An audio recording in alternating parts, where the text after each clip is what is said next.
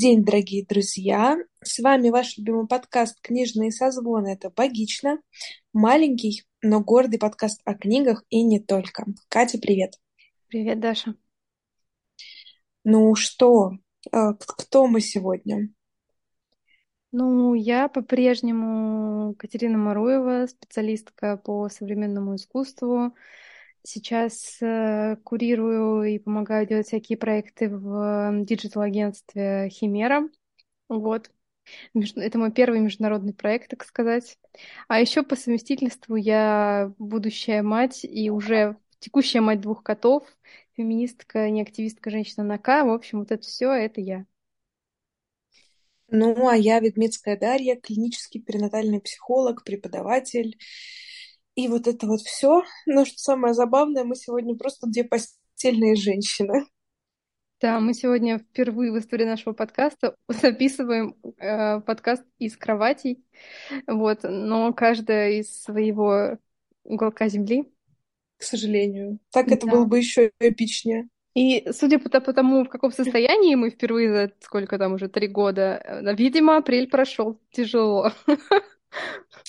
Да блин, эти дурацкие магнитные бури. Слушай, все хочется думать, что ты молодой и бодрый, а потом случается какая-нибудь магнитная буря, и ты просто трое суток пытаешься не умереть. Простите, это подкаст не для молодежи, видимо, уже. Подкаст состарился. За, за эти годы он состарился. Да. Ну что, душа моя, какое у тебя главное событие апреля, если такое есть? События, события. Ну, из приятного ко мне в апреле приезжала моя мама с моей племянницей, и они меня выхаживали тут, потому что я лежу уже второй месяц дома с э, очень неприятным токсикозом. Вот, и ничего не могу есть, кроме домашней еды. Сама ее готовить не могу, потому что иногда не могу покинуть свою, собственно, кровать. Вот, и поэтому мы срочно выписали мою маму, которая приехала и варила мне борщи. И удивительным образом это помогло. Я наконец начала прибавлять в весе, а не терять его. И даже ходила на улицу. То есть это прям реально было а, таким очень... Эм, полезным э, промежутком времени, хоть и коротким, который быстро закончился. Вот. И потом я быстро доела маме на запасы еды. Ну, как быстро? Неделю где-то я доедала запасы еды от мамы, и потом мне опять стало плохо. То есть, в принципе, я как бы отслеживаю вполне себе четкую зависимость моего состояния от э, отсутствия или наличия маминой еды. Вот. Но теперь приходится как-то самой справляться. Вот. Из хорошего, наверное, это. То есть надо выписывать маму снова. Ну, мама-то как бы человек самостоятельный, у нее свои там интересные дела, поэтому это не так просто. Нужно, не знаю, как-то ждать, что ли, что мне станет легче, я смогу себе готовить сама, или, не знаю, короче, что делать, это... Я каждую неделю надеюсь, что вот мне стало легче, меня отпустило, у меня закончилось это все, но оно все потом опять начинается, поэтому я уже даже не знаю. Мне уже теперь говорят, ну, жди двадцатую неделю. Мне как бы уже третий раз меняют дедлайн, вот, и я уже все еще в ожидании. Ну, уж теперь говорят, ну, 20 точно, хотя мне такое и предыдущие два раза говорили. Вот. Но я как бы не теряю надежды, вот, что мне станет однажды лучше, и я начну снова жить свою чуть более активную жизнь. Всегда можно просто ждать сороковую, и тогда точно тебя почти ничего не подведет. Ну, это слишком долго все-таки. Все-таки 9 месяцев и, и там, не знаю, 3-4, это прям большая разница. Тут каждый месяц ощущается как огромная какая-то, я не знаю, череда одинаковых mm-hmm. тошнящих дней. Поэтому нет, я не могу сказать, что это все так легко. И а, 20-я, 40 подумаешь, не-не-не, когда тебе так плохо, тут вообще каждый день на счету. Вот. Но, тем не менее, я собираюсь сегодня поделиться несколькими своими инсайтами, которые у меня случились за апрель. Вот. Они частично связаны с моим состоянием, но мне кажется, что этот опыт можно применять и не только по отношению к переживанию беременности, а к достаточно разным вещам. Звучит многообещающе. Да. А у тебя как? У меня ты знаешь, я, наверное, четко в апреле заметила связь между своим собственным состоянием и погодой, потому что последний год, ну, я только предполагала, что погода очень влияет на то, как ты себя чувствуешь, и в частности серость, слякоть, снег за окном, и все вот это мрачное, ужасное, и тебе не хочется вставать в этот как это, как завещала Оксана Самойлова, я не хочу просыпаться в этот мир. Вот, в общем, настроение зимы, оно было какое-то примерно вот такое из-за погоды. И действительно, когда погода стала стабилизироваться, когда вдруг в Москве стало появляться голубое небо внезапно, и солнышко даже иногда проявлялось каким-то образом. Конечно, это колоссально сказалось на изменении моего какого-то внутреннего состояния, потому что тебе внезапно начинает хотеться жить. Ну так, не, не то чтобы сильно, чтобы ты совсем уж бы не радовался, но относительно. И это такое приятное чувство, когда ты просыпаешься, а за окном у тебя светло, небо, солнце, облака, и все так приятно, и уже не нужно сильно кутаться, чтобы выходить на улицу, уже не нужно преодолевать снежные сугробы, и вот это вот все, и уже как-то и птички поют, и все такое прочее. И прям, в общем, жизнь стала немножко лучше, как минимум благодаря этому. Как раз, собственно, несмотря на то, что в марте уже была в Москве достаточно неплохая погода, в апреле она прям закрепилась, стабилизировалась. И, собственно, все события, все прогулки, они как-то становились многократно приятнее именно благодаря этому. А, ну и вот как-то, в общем, не то чтобы эти два события связаны, но мне кажется, желание жить, оно еще и пробудило во мне какую-то веру в себя. И я такая, ну если я куплю сейчас за апрель миллион книг, то я вот прям сейчас их и прочитаю. Привело ли это к тому, что я их прочитала? Ну, мне кажется, учитывая, что в апреле у меня на данный момент две прочитанные книги, ну, как бы еще, конечно, не совсем конец апреля, но уже он очень-очень близок. В общем, а, корреляция между покупкой книг и количеством прочитанных книг отсутствует. А вот между количеством покупаемых книг и хорошим настроением благодаря погоде, благодаря погоде, очень высокая.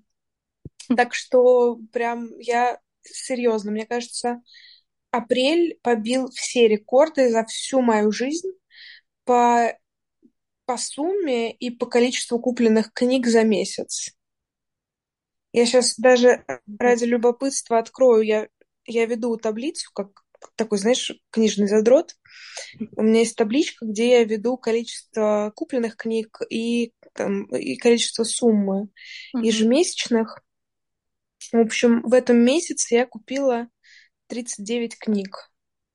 Мне кажется, надо обязательно купить сороковую, чтобы это было красивое число. Я нет-нет-нет, я не оправдываю свои покупки, я просто хочу красивое число. Ну, у тебя еще есть пару дней.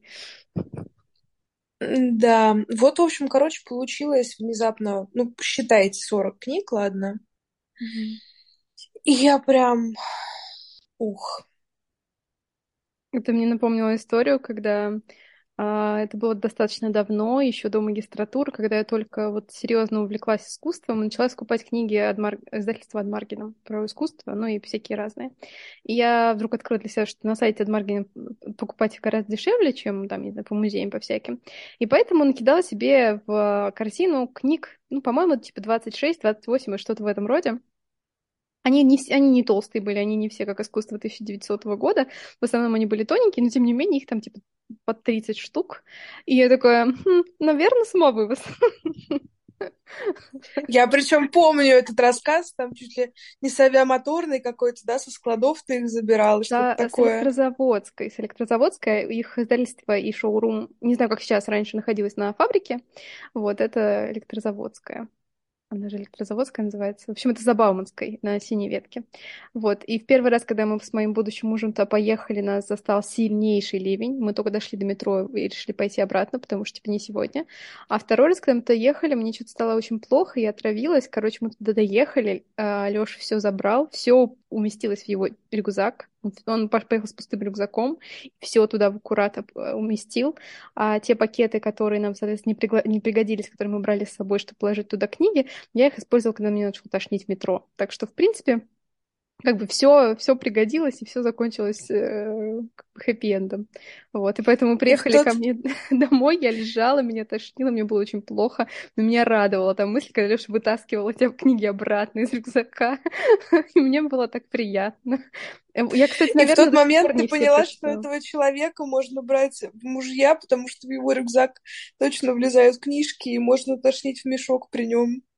Ну да, как бы действительно, это же такая как бы граница, которую вы в какой-то момент приходите с близким человеком, и как бы я совершенно не ожидала, что это будет вот прямо сейчас, а вот и как бы нормально, вроде он все еще сидит, заботится обо мне, не убегает никуда, ну значит все в порядке. И ты все так же покупаешь книжки, да. Слушай, удивительно, что эта история была настолько давно, я только сейчас да. это поняла.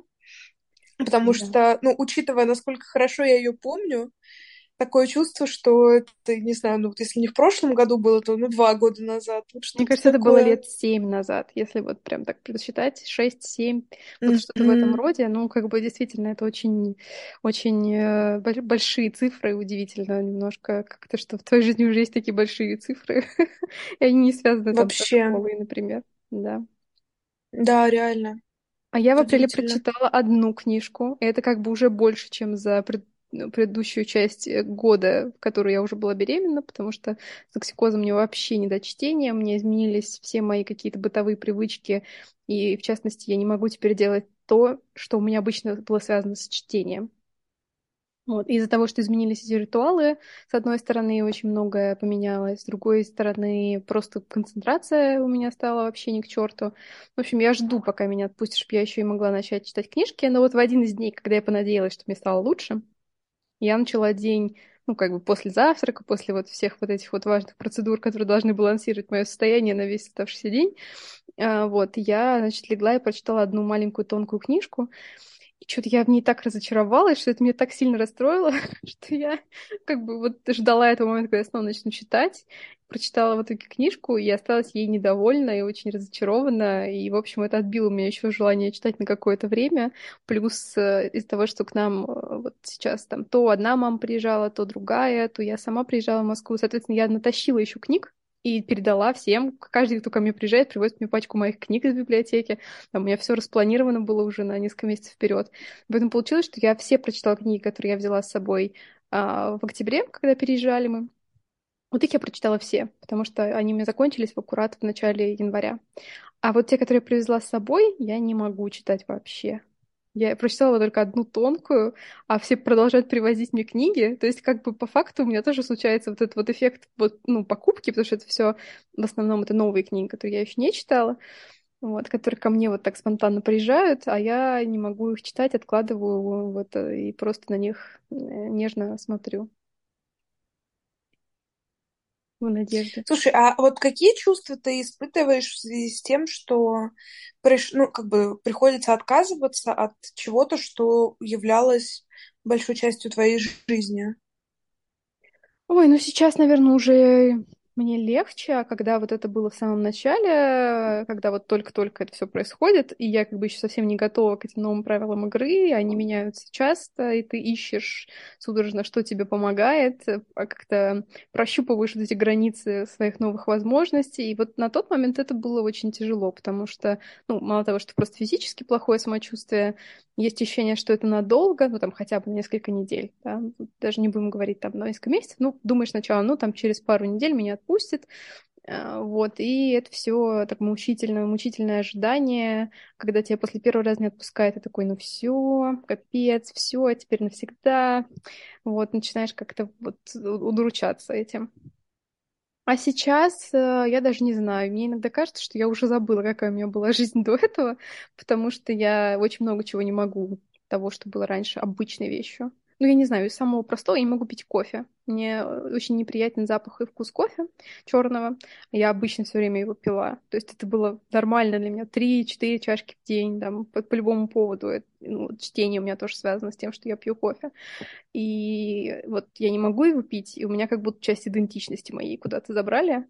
А сейчас я заменила его, я периодически заказываю кофе с молоком, какой-нибудь холодный особенно. Я вообще поняла, что мне плохо идут горячие напитки, мне нужно пить холодные. Вот холодные мне гораздо легче и приятнее пить. Но, опять же, далеко не каждый айс латте мне подойдет. То есть это каждый раз такой как бы рулетка. Я уже знаю вот в одном месте недалеко от дома, где мне точно как бы все, все нормально, все заходит. И то это очень странный кофе. Там, мне кажется, кофе вообще минимально. И помимо молока там есть мороженое, еще что-то. В общем, такой как бы напиток, напиток богов. Вот, ну, как бы совсем не похожий на то, что я пила раньше, какие у меня были вкусовые предпочтения раньше.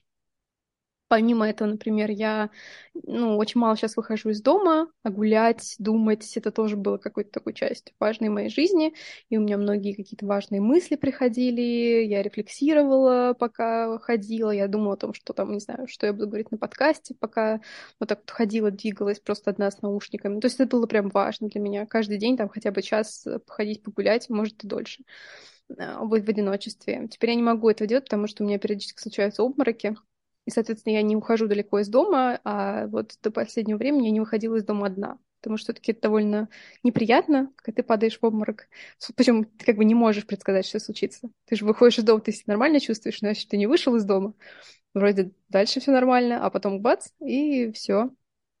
И на короткий срок тебя выключает твой организм, решает, все, хватит. Потом, правда, включает обратно, и если не испугаться, не тут же не, не лечь сразу уже э, больным человеком на кровать, то в целом э, состояние восстанавливается. Но первое время ты этого не знаешь. Первое время ты пугаешься, не знаешь, как на это реагировать, хочешь скорее куда-то в безопасное место. Вот, поэтому, в общем, много таких было вещей, э, которые сейчас уже просто как, ну вот, ну вот сейчас так. Или, например, я ничего не могу есть кроме домашней еды, которую надо готовить. Я не, не люблю готовить. Я все время говорила, что это часть моей идентичности, что я не готовлю себе, я не, не обязана это делать, я могу заказать доставку, я могу поесть в кафе, и вот тут бац, и я не могу все это делать, потому что мне все очень неприятно, невкусно, пахнет невкусно, на вкус невкусно, тошнит от всего. Вот это такое, ага, понятно, значит, надо каждый раз что-то придумывать.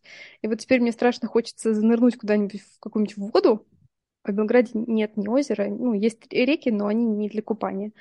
И море тоже нет. И поэтому я просто страдаю, думаю, не поехать ли мне куда-нибудь на море. Но второй мысль я думаю, что если мне будет плохо, значит, я как бы доеду туда и буду просто лежать в номере, не смогу никуда пойти, а какой тогда смысл? А вторая моя мысль, а что я буду там есть? Потому что, предположим, я все еще не могу есть ресторанную еду, и, и что это значит? Если мы поедем в отпуск, а мне надо будет что-то себе готовить? Ну, как-то тоже не прикольно.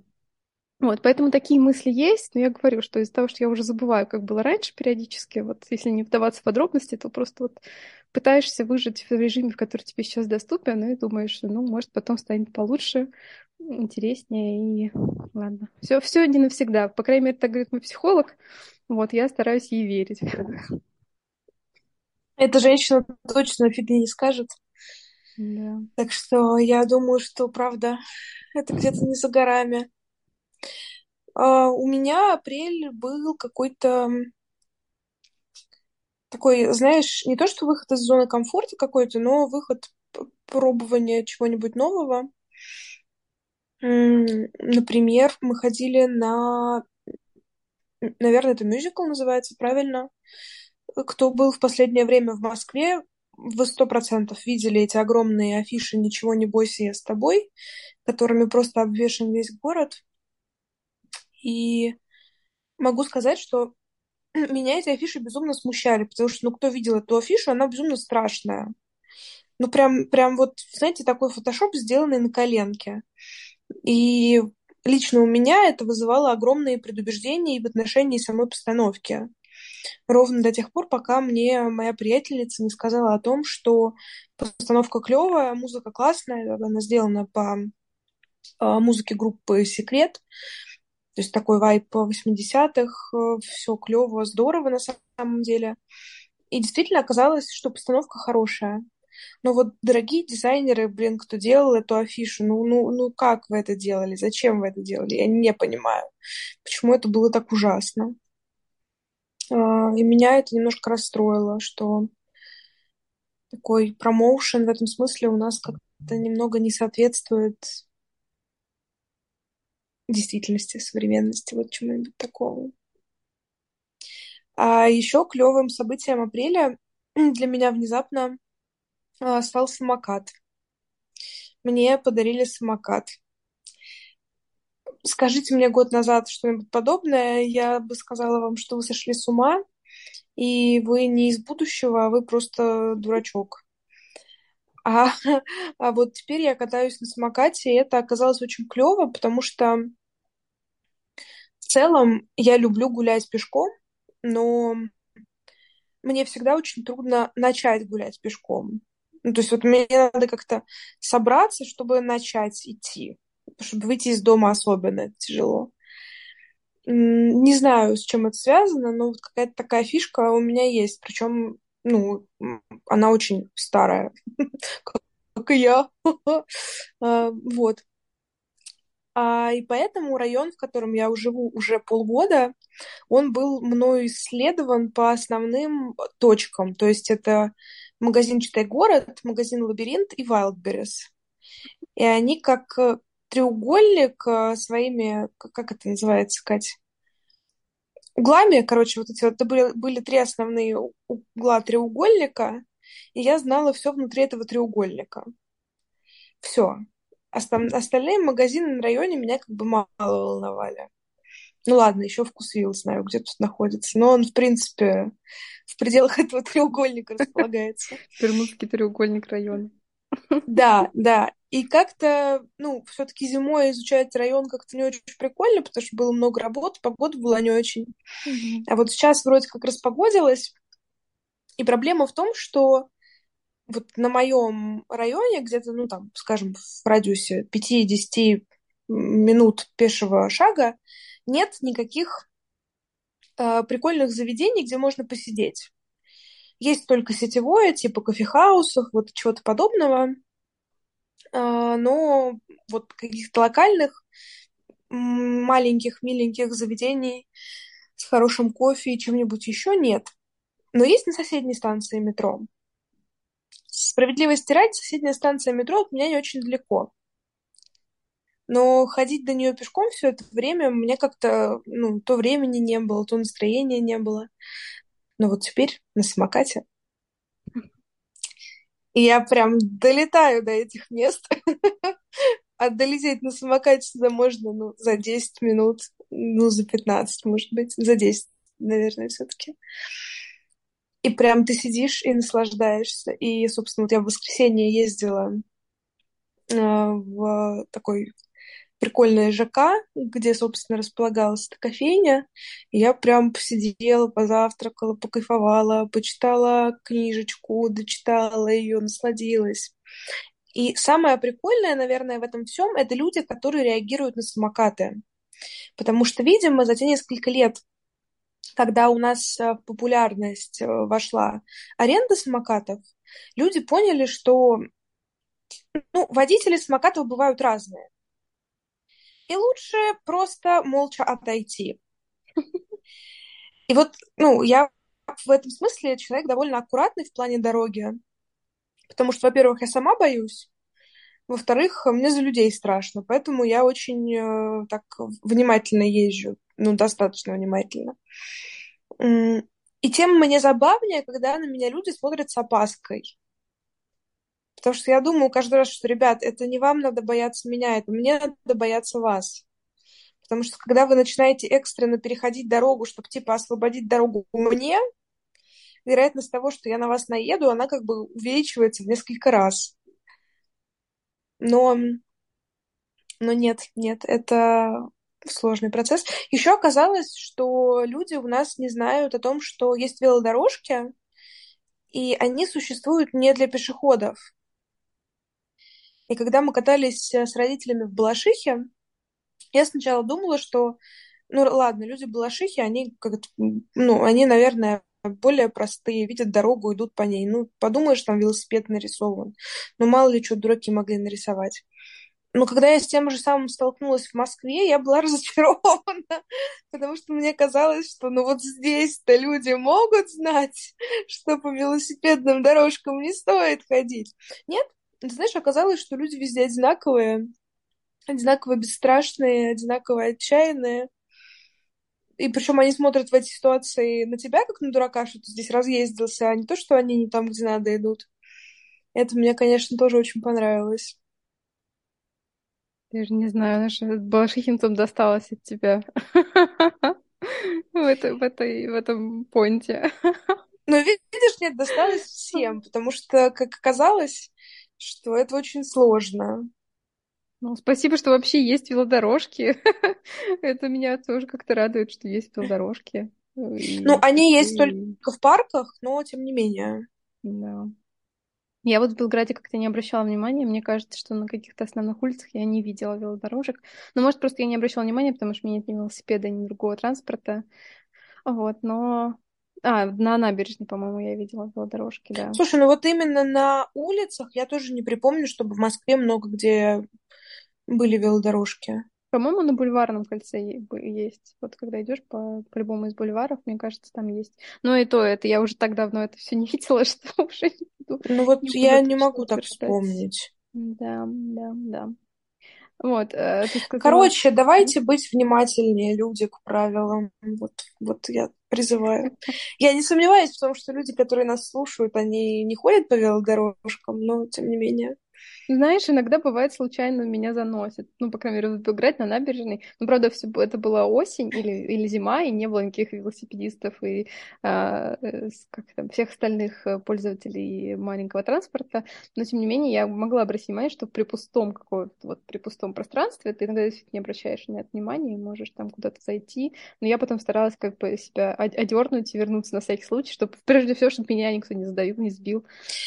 Да. Слушай, ну вне сезон, ладно, допустим, но вот те разы, которые я каталась в парке, было очень много людей именно на велосипедах, на самокатах. То есть там их очень сложно не заметить.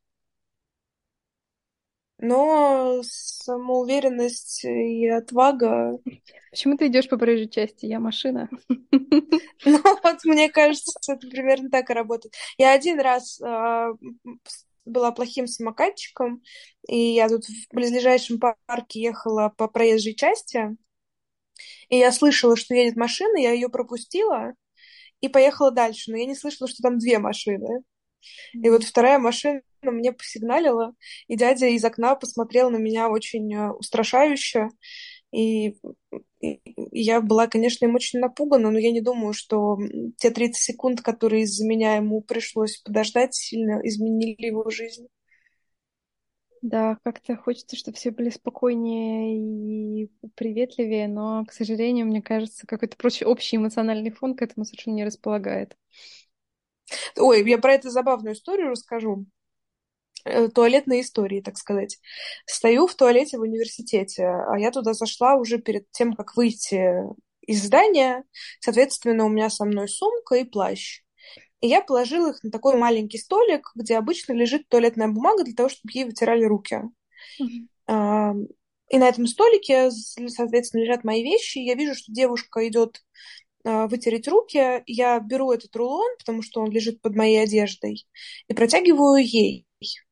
И она так удивленно на меня смотрит, знаешь, с видом, типа, что вы мне тут мешаете пройти? Я говорю, вот бумага, держите, пожалуйста. И она так уже, знаешь, напугана. Это что, мне?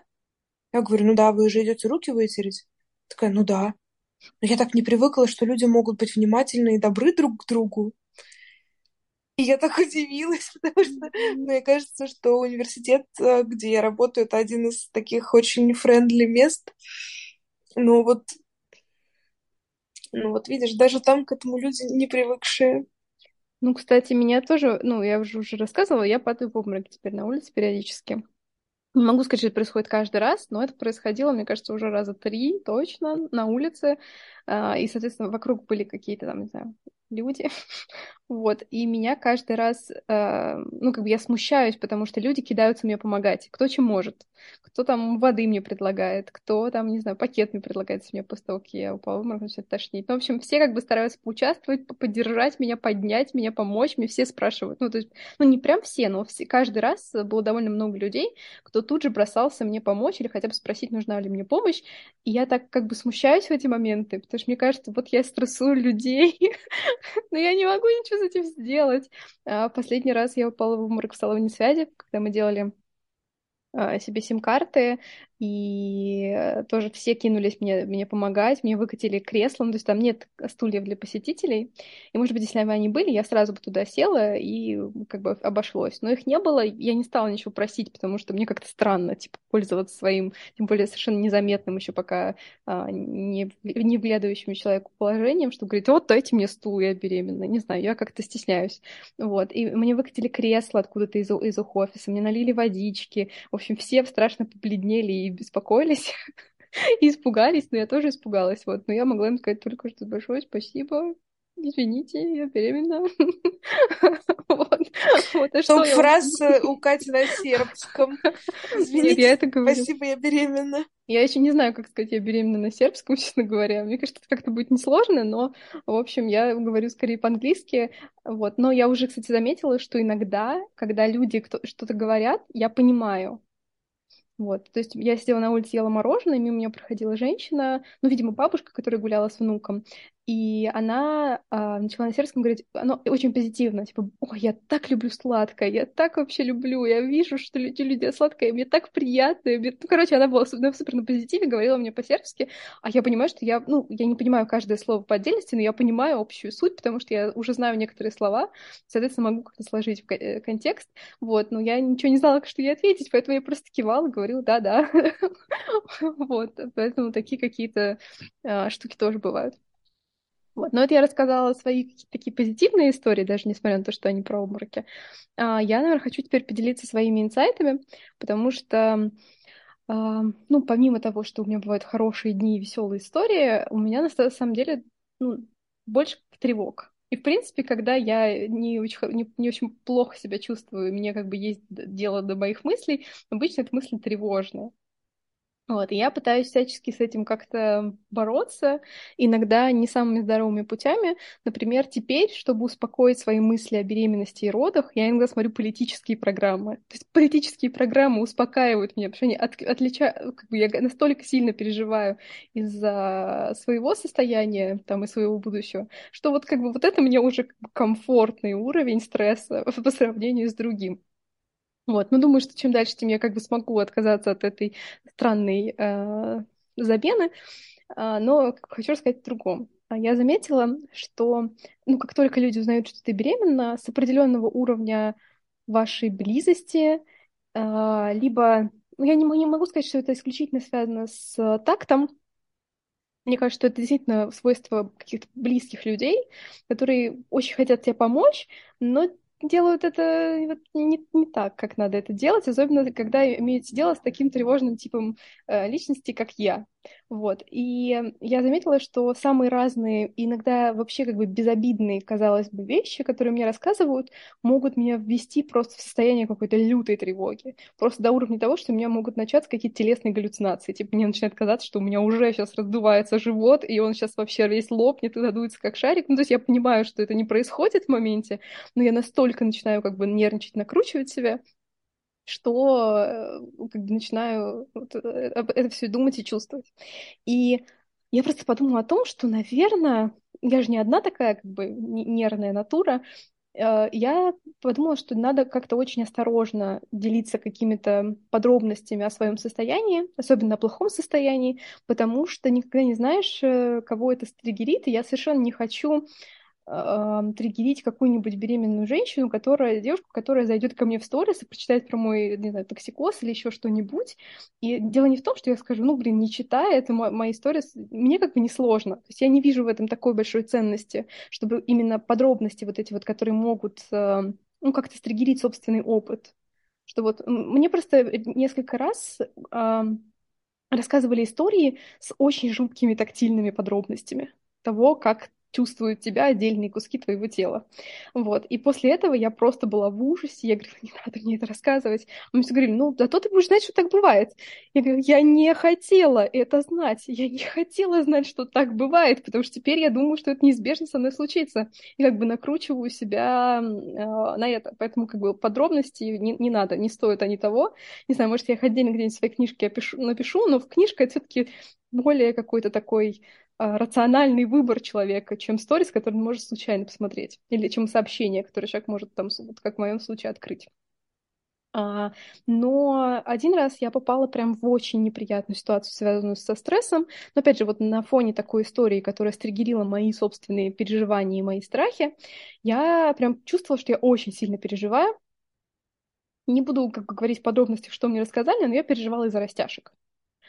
И, а, ну, то есть, как бы дошло до того, что я, мне рассказали историю днем, но тогда я смогла ее как-то от себя отстранить, забить, не думать об этом. А когда я осталась в спокойной, расслабленной вот ситуации дома одна, без какого-то контекста, который бы меня постоянно отвлекал от этой мысли, она вернулась, вернулась с удвоенной силой.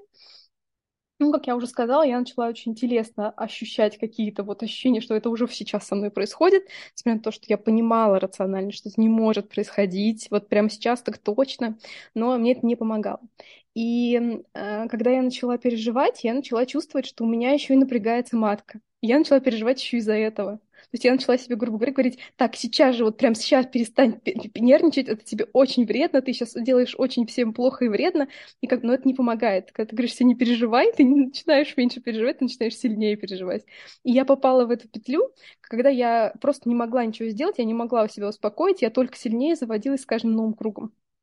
Из-за того, что, ну, понятно, что беременность это, наверное, такая еще специфическая тема, очень важная ты очень сильно переживаешь за этого человека, который находится внутри тебя и ничего не может, в принципе, сделать. А, а когда ты думаешь, что ты можешь ему навредить или навредить своему состоянию, ну, как бы это достаточно веская причина для переживания, которая может вот заставить тебя вот переживать о том, что ты переживаешь заставлять тебя не переживать свои эмоции как-то экологично, а такой, типа, все, сейчас же прекрати, нельзя этого делать. И ты вот делаешь это сам собой. Я думаю, что даже вне контекста беременности ну, такие причины могут быть. У разных людей они будут разные, с разным связаны, но мне кажется, что я далеко не единственная, кто попал в эту петлю стресса. Это ну, какой-то обычный паттерн, но со мной это случилось впервые. И меня удивило, потому что я все понимала рационально. Я понимала рационально, что я себе так не помогаю. Я понимала, что я не успокоюсь. Я понимала причину, почему я переживаю. Ну, как бы даже чуть более, чуть, как бы я проанализировала уже тогда и чуть глубже смотрела на причину, почему меня это так триггерило, но ничего этого мне не помогало. И в итоге я просто рыдала, пока не устала. И все. Ну, как бы это был единственный э, шанс успокоиться. И я понимала, что вот, блин, если бы я сразу дала себе вот это все выпустить и не закручивала бы себя, все это бы закончилось гораздо быстрее. Я бы успокоилась гораздо быстрее и прожила это все. Но не получается иногда. Вот, поэтому, не знаю, а, как-то полностью себя огораживать вообще от любых триггеров не получается. И мне кажется, что это такая вещь, особенно с соцсетями, надо вообще отсюда удалиться, удалить все чаты, чтобы никто не мог тебе писать, чтобы ты нигде ничего не мог смотреть. И то это вообще не гарант того, что ничего тебя не спровоцирует. Вот. Не знаю, я лишь надеюсь, что этот опыт мне поможет в следующий раз, ну, как-то вот раньше остановиться, и как-то позволить себе эти эмоции и пережить их легче и спокойнее. Но вот, я говорю, пока это со мной произошло только один раз, но то ли еще будет, у меня как бы еще целая половина пути, вот, если там считать только до конца беременности. Слушай, меня в этих историях на самом деле больше всего пугают окружающие люди, потому что ну, ты-то можешь более-менее себя ограничивать от э, каких-то сторонних воздействий, но есть люди, которым ты говоришь, перестаньте рассказывать, а они тебе все равно продолжают рассказывать, потому что они уверены, что это на благо. И вот здесь я пока для себя не нашла какого-то ответа, как поступать правильно, потому что одно дело, когда это какой-то левый человек из интернета, и ты можешь ему, там, не знаю, просто его удалить, поставить в блок и так далее. Когда это твоя семья, которые, там, не знаю, в силу возраста, в силу личностных особенностей, они считают, что они правы, и там я расскажу тебе то, что я должен тебе рассказать, и мне не важно, нравится тебе это или не нравится. Вот здесь именно в, я повторюсь, что именно в контексте беременности я пока не знаю, какой вариант решения проблемы правильный. Потому что, ну, не всегда люди критичны к замечаниям и к просьбам остановиться, к сожалению. Да, да, да, да. Это как бы вынудило меня, с одной стороны, написать, э, ну, опять же, в сторис как-то искать, пожалуйста, если сидит на женщине, не пишите им страшные истории, пока они вас не спросили, а было ли у тебя так же. То есть, если они хотят, если с ними это уже произошло, они хотят какой-то нормализации, того, что им сказали, все нормально, это бывает, все проходит, но это один вопрос, тут как бы нет никаких э, сомнений, что да, расскажите, поделитесь, успокойте. Но вот, типа, набрасывать им дополнительные тревоги, ну, как бы это вообще не нужно, но, тем не менее, со мной периодически это случается. Вот. И я вроде аккуратно говорю, что, типа, не надо, или просто сливаюсь с разговором. Мне вот что-нибудь пишет такое неприятное, я перестаю отвечать. Думаю, ну, они поймут, наверное, что не надо. Вот. Потому что не, знаю, что делать. Вот. Но надеюсь, что это, все истории их скоро себя исчерпают, как минимум. Они же тоже не бесконечны. Хотя нет, я приближаюсь к родам, там мне новых каких-нибудь ужастиков рассказываю. Ой, я просто всех заблокирую. Начиная с какой-то недели. Не знаю, я просто сторонник той мысли, что ну, если мы говорим о взрослых осознанных людях, которые планировали беременность, то в моем понимании эти люди, ну, как бы вы заранее знали, на что вы шли, вы заранее как-то более-менее готовились в той или иной степени. И в моем представлении, ну, это очень странно, что, знаешь, когда человек покупает какой-нибудь телевизор, он прочитает 155 отзывов, э, сделает миллион одно сравнений, и только тогда купит телевизор, а вот в отношении беременности они такие, типа, вот, ну, собственно, пора, и знаешь, просто без, без подготовки они начинают делать детей. И поэтому мне всегда кажется, что это все-таки ответственность людей, там что-то читать, изучать, э, там какие-то для себя делать выводы. И если у человека возникнет вопрос, он его сам задаст. А вот это вот все, сейчас я тебе расскажу и насильно причиню тебе добро, ну, спасибо, конечно, но насилие даже в отношении добра это тоже не очень хорошая идея, мне кажется. насилие. Да, да. Поэтому, ой, люди вообще сложные создания, конечно. Да. Я пыталась понять, что еще было в апреле, и ты знаешь, как-то как-то не нахожусь, потому что, оказывается, для меня апрель был продуктивный. Я себя вот как в феврале где-то начался процесс такого активного задаривания себя какими-то штуками, чтобы поддержать себя эмоционально, так этот процесс и не закончился, потому что я продолжаю совершать какие-то прикольные покупки, которые меня радуют. И, знаешь, я потом задумываюсь, а нужно ли мне было вот, вот это вот, вот, эта трата, она мне реально объективно была нужна, или я бы без нее прожила. И пока я просто э, всегда отвечаю себе тем, что ну, тебя в гроб с твоими заработанными деньгами все равно не положат. Поэтому их в любом случае надо тратить и просто зарабатывать новые.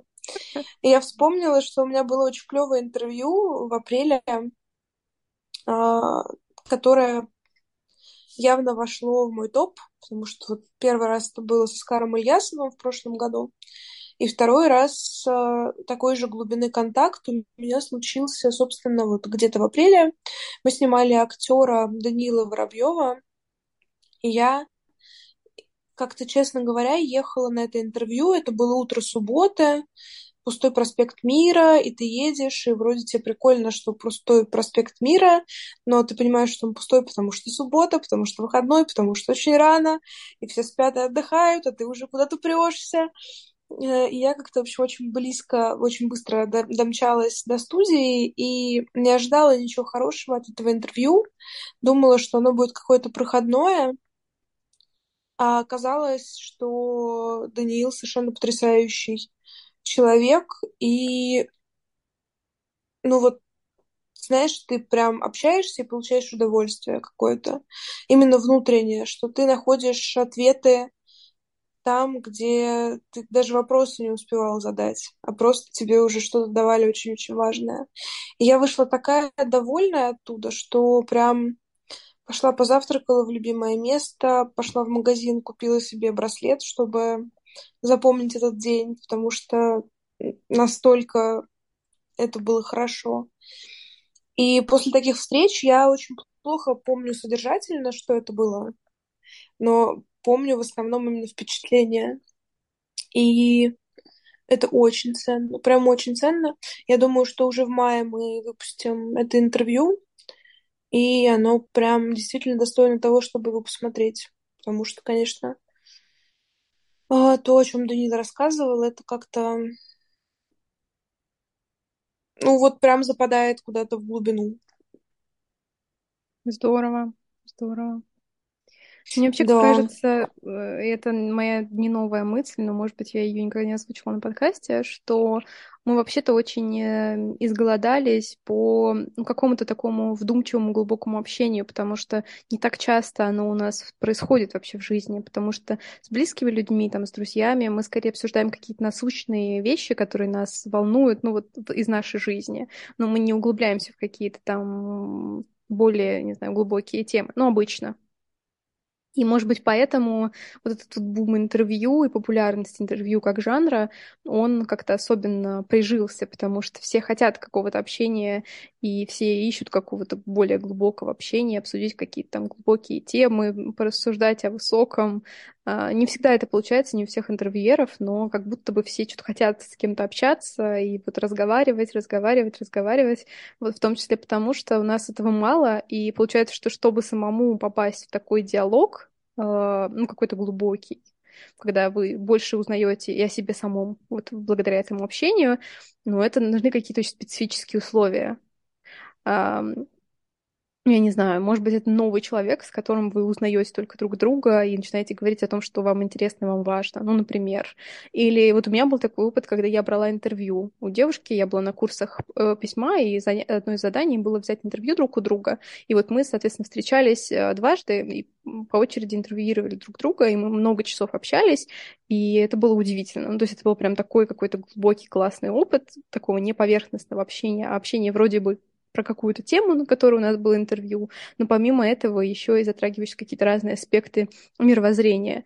И ты такой, вау, блин, такое общение тоже есть, оно тоже бывает, но как будто бы вот его так мало, и непонятно, как его вообще добыть, как его добывать, только если, наверное, смотреть хорошие качественные интервью. Слушай, ну я тут не могу со своей позиции с тобой до конца согласиться, потому что ну, я просто внутренней такой потребности не чувствую, видимо, потому что она у меня как-то достаточно адекватно реализуется в обычной жизни. Но мне кажется, что как раз фишка в том, чтобы мы учились сохранять этот контакт в первую очередь с самим собой, а уже во вторую очередь э, с близкими для себя людьми. Чтобы ты мог э, вот эти потребности свои реализовать э, ну, не уходя далеко, скажем так. Потому что в целом действительно глубокие разговоры, которые помогают и в самопознании, и в познании другого человека, это же вообще огромный инструмент и рефлексии, и развития отношений как с самим собой, так и с каким-то ну, абстрактным ближним. Поэтому это клево. Мне кажется, в этом смысле всякие разные письменные практики они должны клево срабатывать.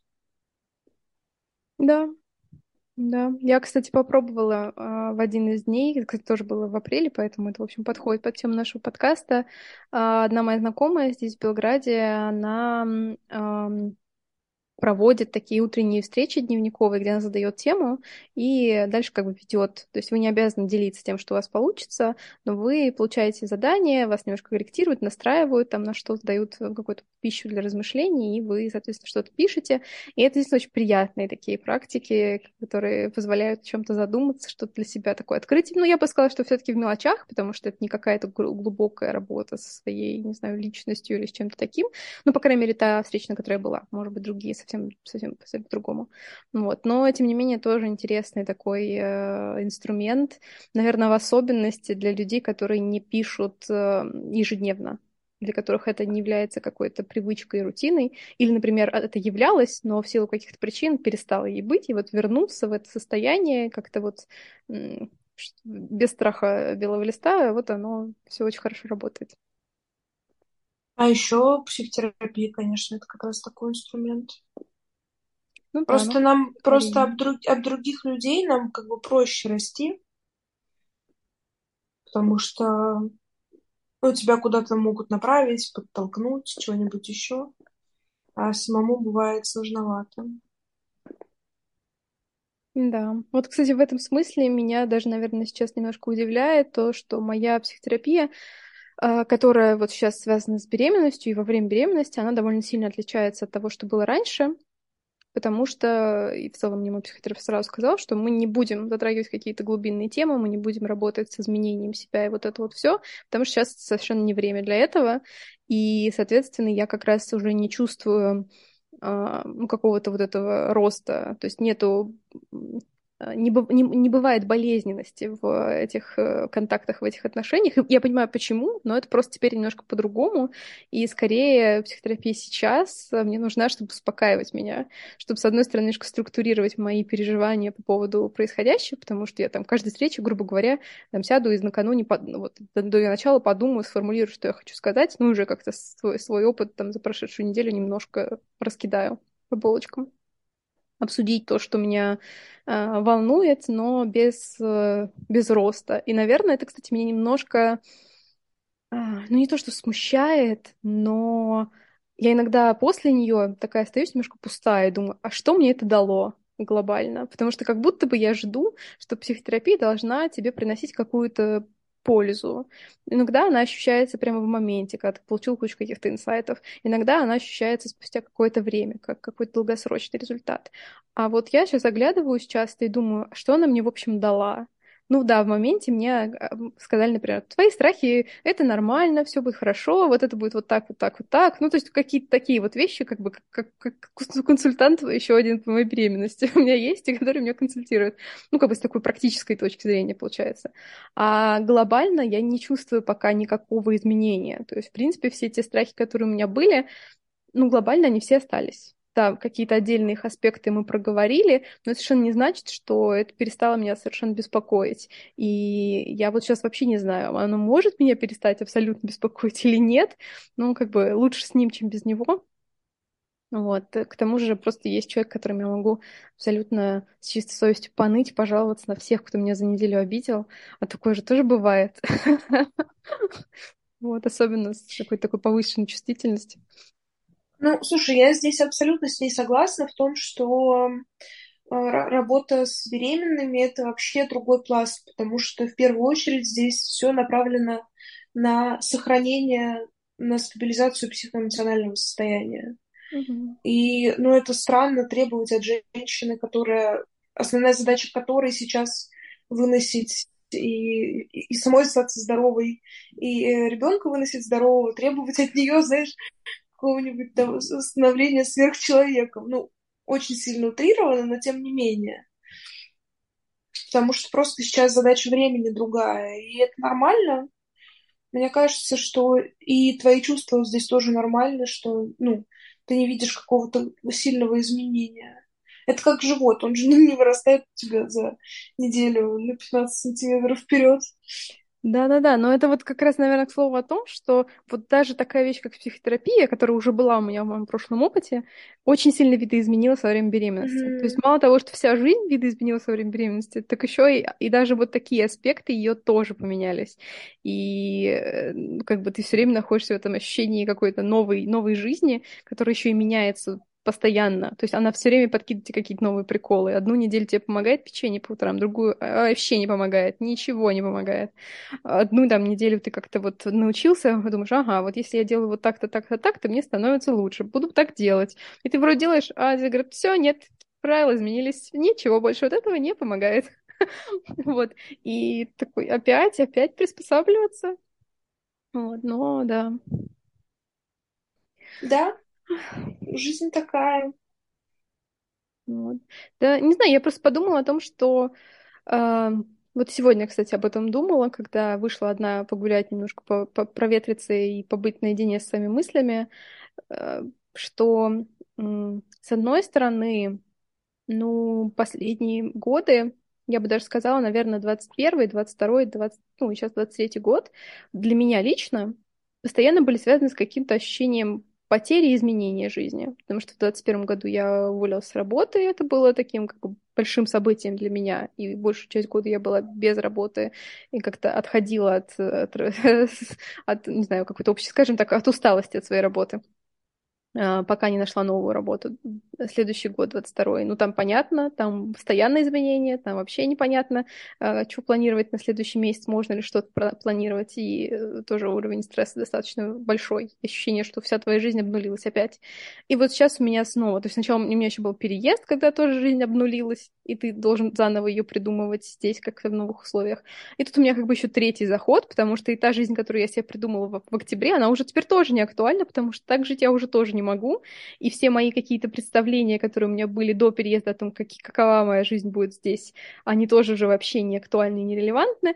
И то есть я как бы опять обнулилась. И думаешь, так, а я ведь еще и через там сколько-то недель тоже обну обнулюсь. И как бы сколько можно обнуляться? Я как-то немножко не готова у меня до этого, до этого жизнь была более-менее линейная, по моим ощущениям потому что был универ такой, секой, какой-то плавный переход с одной специальности на другую.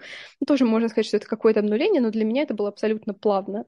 И как-то, как будто оно так и должно было быть. Потом дальше найденная работа, которая тоже все вот прям гладенько. Я закончила университет и с там, сентября уже вышла на работу, еще и по специальности. И как-то все ощущение, что вот прям все складывается, как, как должно. Вот прям как звезды совпали. А потом, да даже ковид не был таким потрясением, потому что работа все равно есть, какие-то новые условия, в целом ну, как-то можно жить без всего этого. А вот дальше начались вот эти сплошные потрясения, обнуления, ощущение, что ты должен начинать все сначала, э, и опять, и опять, и опять, и это очень выматывающее чувство. Ну, то есть понятно, что его можно преодолеть, его придется как-то преодолевать, но все равно думаешь, господи, я устал обнуляться, хватит, сколько можно, сколько это еще раз будет со мной? Почему это все в такой короткий, в общем, промежуток времени по отношению к другому огромному промежутку моей жизни? Слушай, я, ну, тут поиграю в плохого полицейского и опять скажу, что это нормально. Ну, не, понятно, что это нормально, но просто это фрустрирует, это как бы будет такое состояние неприятное. Не, я могу, конечно, в этом тебя понять, потому что когда ты только привыкаешь, вроде тебе кажется, что ты более-менее закрепился и хочется в этом пожить, а тебе жизнь такая, нет, теперь ты снова живешь по новым условиям, то, конечно, это очень сильно ударяет по какому-то ощущению уверенности в происходящем, ну, вот просто в каком-то комфорте банальном, потому что все такое новое и непонятное.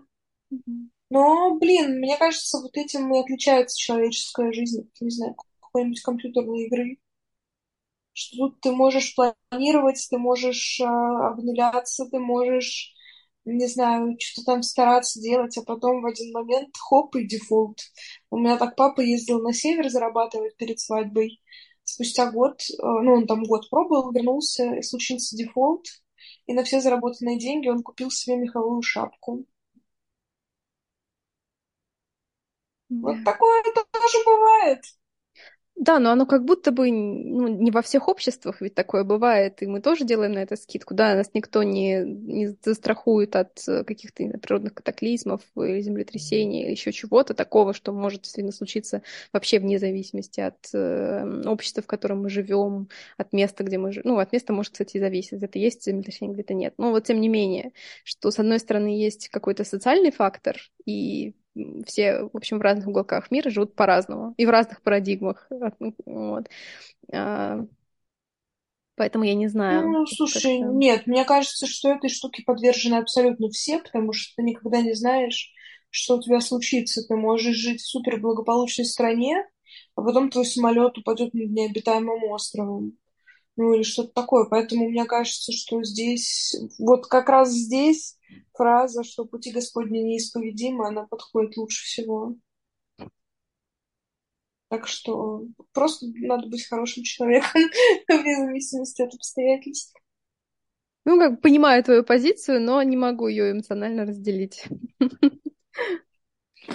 Ну, it's your choice, я не против. Не осуждаю тебя за это. Вот. Ну, мне кажется, что апрель вышел какой-то такой, как будто бы бодрый. Ну, пободрее, чем март, тоже по моим ощущениям, хотя как-то, не знаю, сложно сказать. Я помню, что ты, по-моему, в марте как раз рассказывала жутко воодушевляющую историю о том, как э, ты открыла для себя прогулки по городу и вообще, и то, что там тоже все звучало очень оптимистично. В этом месяце в целом тоже продолжается такая оптимистичная линия у тебя. А, это здорово. Слушай, у меня биполярка абсолютная, потому что вот сегодня утром я тебе ныла, я очень плохо себя чувствовала. Ну, магнитная буря действительно на меня очень плохо влияет. И я прям вообще не могла ничего делать. Еще словила какое-то ПМСное помутнение, когда ты просто э, ревешь, как, как дурак.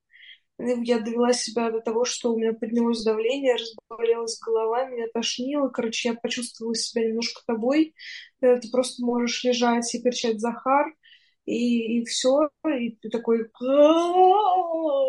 Вот, и, и я ненавидела весь мир, и чувствовала себя какашкой, а потом поспала, поела, приняла парочку таблеточек, и уже как бы ехала от родителей домой, и такая, типа, ну нет, мир вполне себе ничего, вот небо голубое, и жить как-то можно.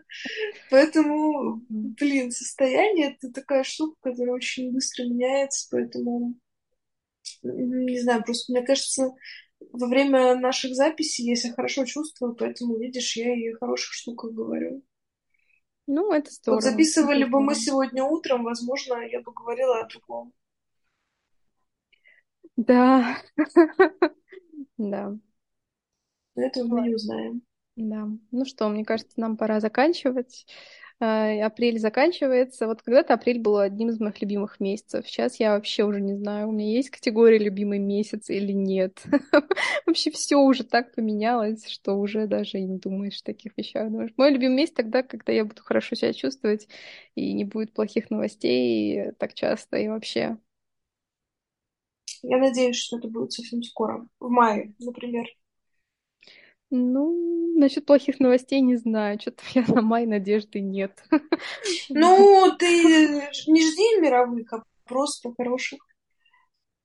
Ну, давайте ждать их и хороших, и мировых, и всяких, мне кажется. Это всем нам очень нужно. Ну, ну ладно, ну давайте попробуем. Ладно.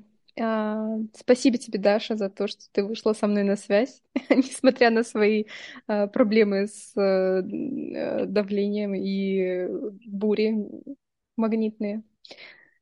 И тебе, любовь моя, мне кажется, мы сегодня прекрасно провели вечер в постели. В постелях. Ну, это не важно, это не надо вот уточнять. Да. Ну и спасибо нашим слушателям, что вы нас все еще слушаете, даже несмотря на то, что мы не обсуждаем книги пока что. Вот. И в ближайшее время, наверное, не начнем, к сожалению. Хотя я вот уже готовлюсь. Я уже чуть-чуть, иногда, понемножечку читаю книгу, которую мы когда-нибудь обязательно обсудим. Когда я заберу второй экземпляр, наконец-таки. Да. Ну, ничего, ничего. Я думаю, рано или поздно, точнее, скоро этот момент настанет, так что да, это тоже, наверное, будет в некотором смысле хорошей, маленькой хорошей новостью. Да, да, я думаю, так и есть. Все, дорогие друзья, спасибо, что были с нами. Если у вас было что-то клевое в апреле, делитесь с нами, мы будем рады почитать о ваших новостях. Пишите что-нибудь нам. Мы, как всегда, любим, когда вы нам пишете. Ну, я думаю, что на этом все. Да, спасибо, что послушали, и пока-пока. Пока. -пока. пока.